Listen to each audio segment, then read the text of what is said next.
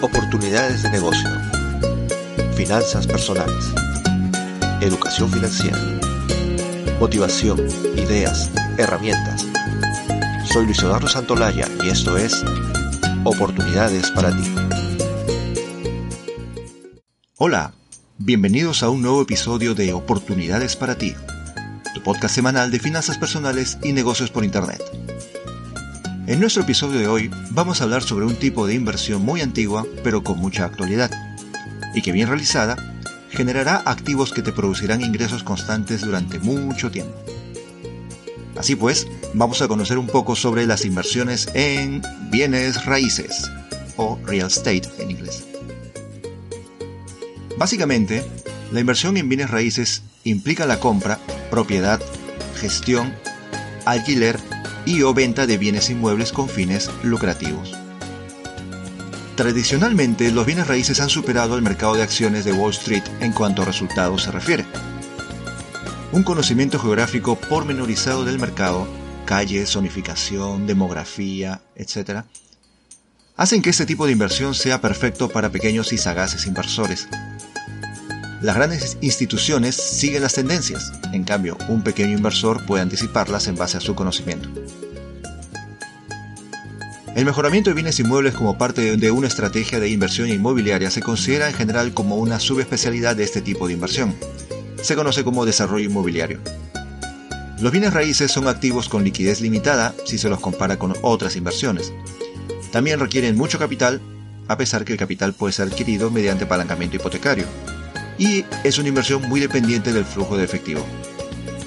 Si estos factores no son bien entendidos y debidamente administrados por el inversor, el sector inmobiliario se convierte en una inversión con riesgo.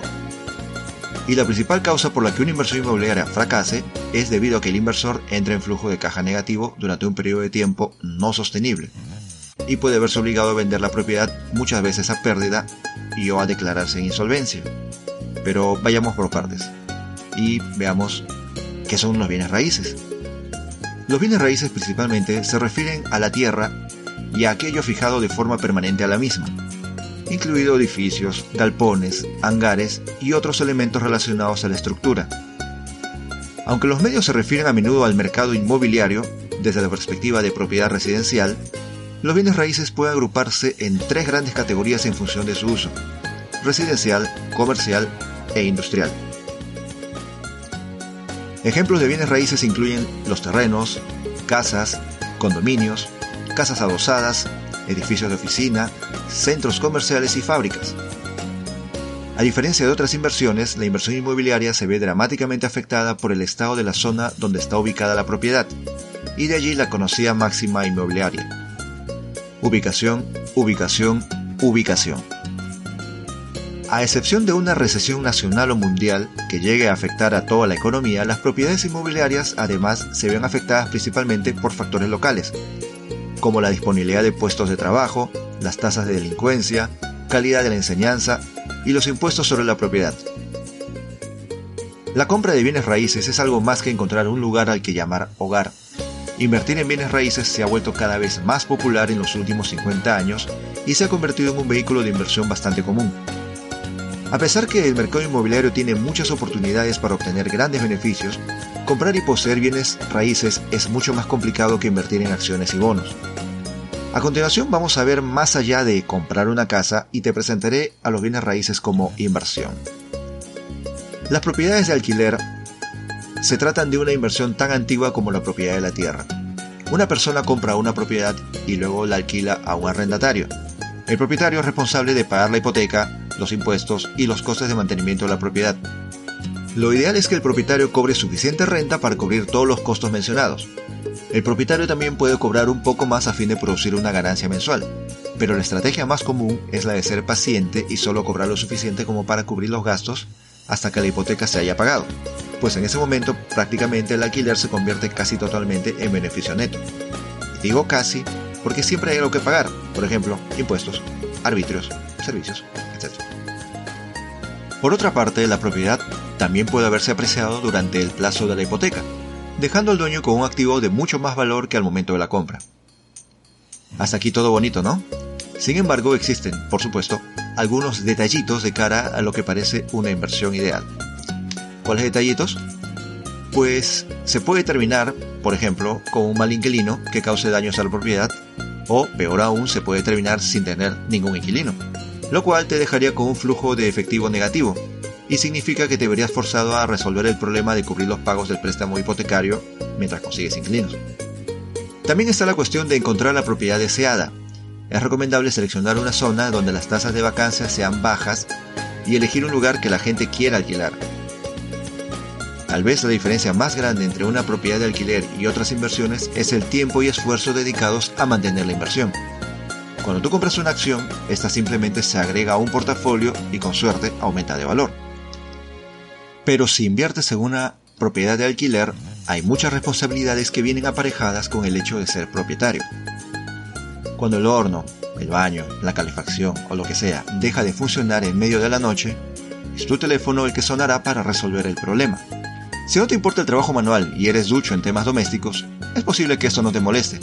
De lo contrario, alguna empresa administradora de propiedades estará encantada de hacerse cargo, por una buena tarifa obviamente. Conozcamos ahora los grupos de inversión inmobiliaria. Los grupos de inversión inmobiliaria son una especie de fondos mutuos de inversión para propiedades de alquiler.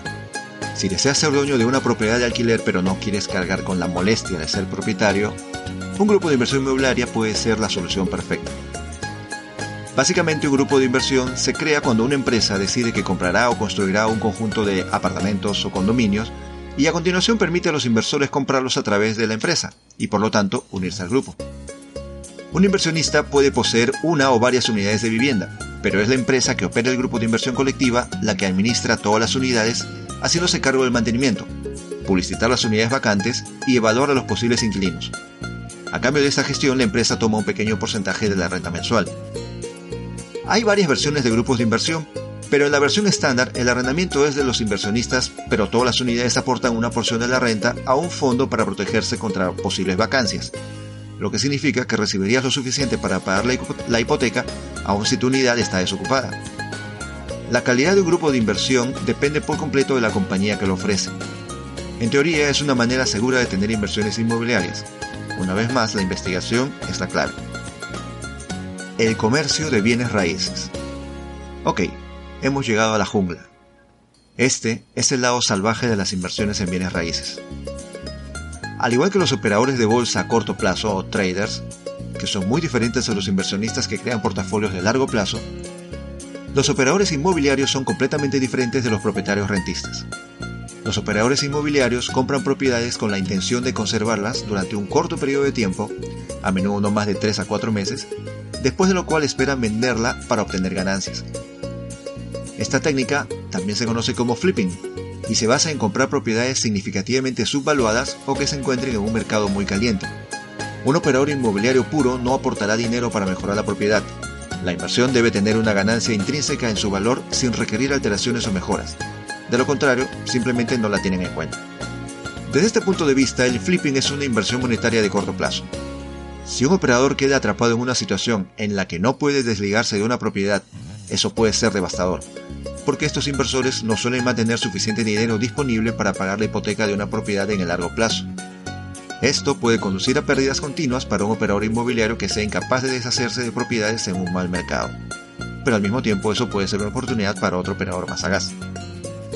Existe además un segundo tipo de operador inmobiliario, y al principio les comenté sobre estos, a diferencia de los primeros, estos inversores ganan su dinero comprando propiedades con precios razonables y les añaden valor al renovarlas, mejorarlas o hasta reconstruirlas.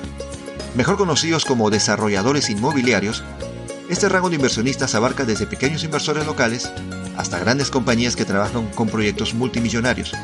El actual presidente de Estados Unidos, Donald Trump, y su firma son un ejemplo del nivel al que pueden llegar estos inversionistas. El desarrollo inmobiliario puede llegar a ser una inversión a largo plazo en función de la magnitud de las mejoras o desarrollo de los proyectos. La característica limitante en esta inversión es que demandan mucho tiempo y a menudo solo permiten a los inversores, especialmente a los pequeños, tomar una propiedad a la vez. Hablemos ahora de los REITs. Los bienes raíces han existido desde que nuestros antepasados cavernarios comenzaron a perseguir a los desconocidos fuera de su territorio. Así pues, no es extrañar que Wall Street haya encontrado una forma de convertir los bienes inmuebles en un instrumento de negociación pública. Una corporación de inversión inmobiliaria, en inglés REIT, Real Estate Investment Trust, se crea cuando una sociedad o corporación utiliza el dinero de los inversionistas para comprar y operar propiedades. Los REITs, o mejor dicho, sus valores en forma de documento, se compran y se venden en las principales bolsas, al igual que cualquier otra acción de mercado. Una corporación de este tipo debe pagar 90% de sus ganancias grabables en la forma de dividendos para mantener su condición de REIT.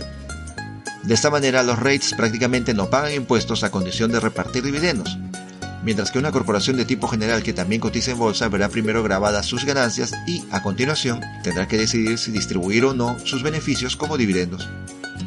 Al igual que las acciones que pagan dividendos, los REITs son una inversión interesante para los inversionistas que desean ingresos regulares en los mercados bursátiles.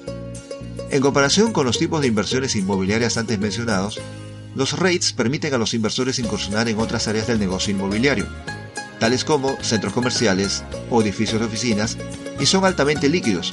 En otras palabras, no necesitas un agente de bienes raíces para poder obtener de vuelta el dinero de su inversión. Simplemente vendes tus papeles y ya. Apalancamiento en bienes raíces.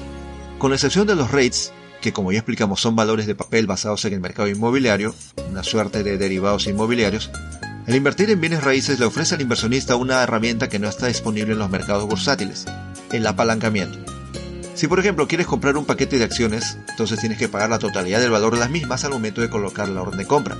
Incluso si estás comprando on margin, la cantidad que puedes pedirle prestado a tu broker es todavía mucho menor de la que puedes comprar o puedes obtener con los bienes raíces. La mayoría de los créditos hipotecarios convencionales requieren un promedio de un 25% de adelanto o inicial, lo cual es un apalancamiento con equidad de 1 a 3.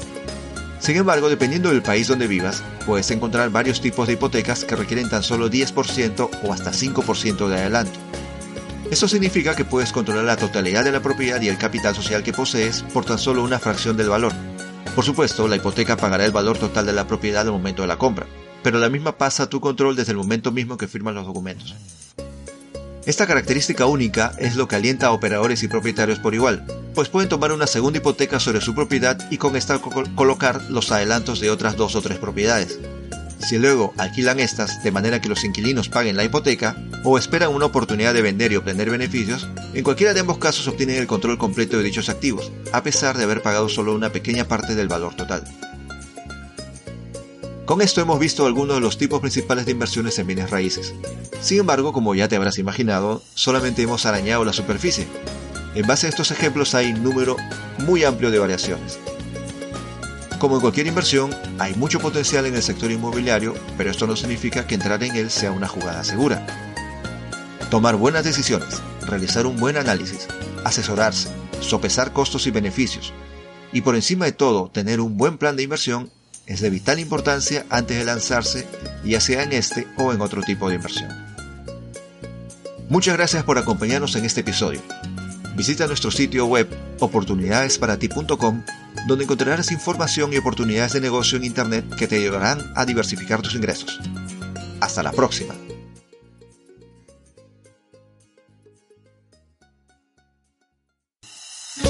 Muchas gracias por escuchar el episodio de hoy. Si te gustó, suscríbete a nuestro podcast en iBooks, Spotify, iTunes, Himalaya, Deezer y TuneIn. O visítanos en podcast.oportunidadesparati.com. Hasta la próxima.